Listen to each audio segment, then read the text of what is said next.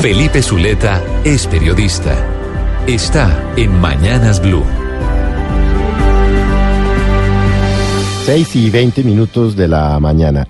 Y ha traído una revelación este fin de semana la revista Semana. Y básicamente consiste en la audiencia que hubo en la Corte Suprema de Justicia eh, y en donde se citó a Juan Carlos Montes. Recuerde usted que Montes es la persona que aparece dándole a Gustavo Petro unos fajos de billete en unas bolsas eh, de plástico. Pues efectivamente, el señor Montes estuvo ante el magistrado César Augusto Reyes, quien es precisamente quien investiga al senador Petro y al ex candidato presidencial.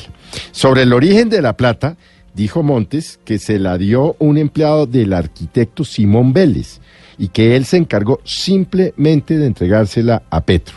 Respecto al monto, dijo, tal como se puede concluir del video, son 20 millones de pesos, en ocho fajos cada uno de 2 millones 500 mil, y aseguró que todo ocurrió en su casa en el 2005.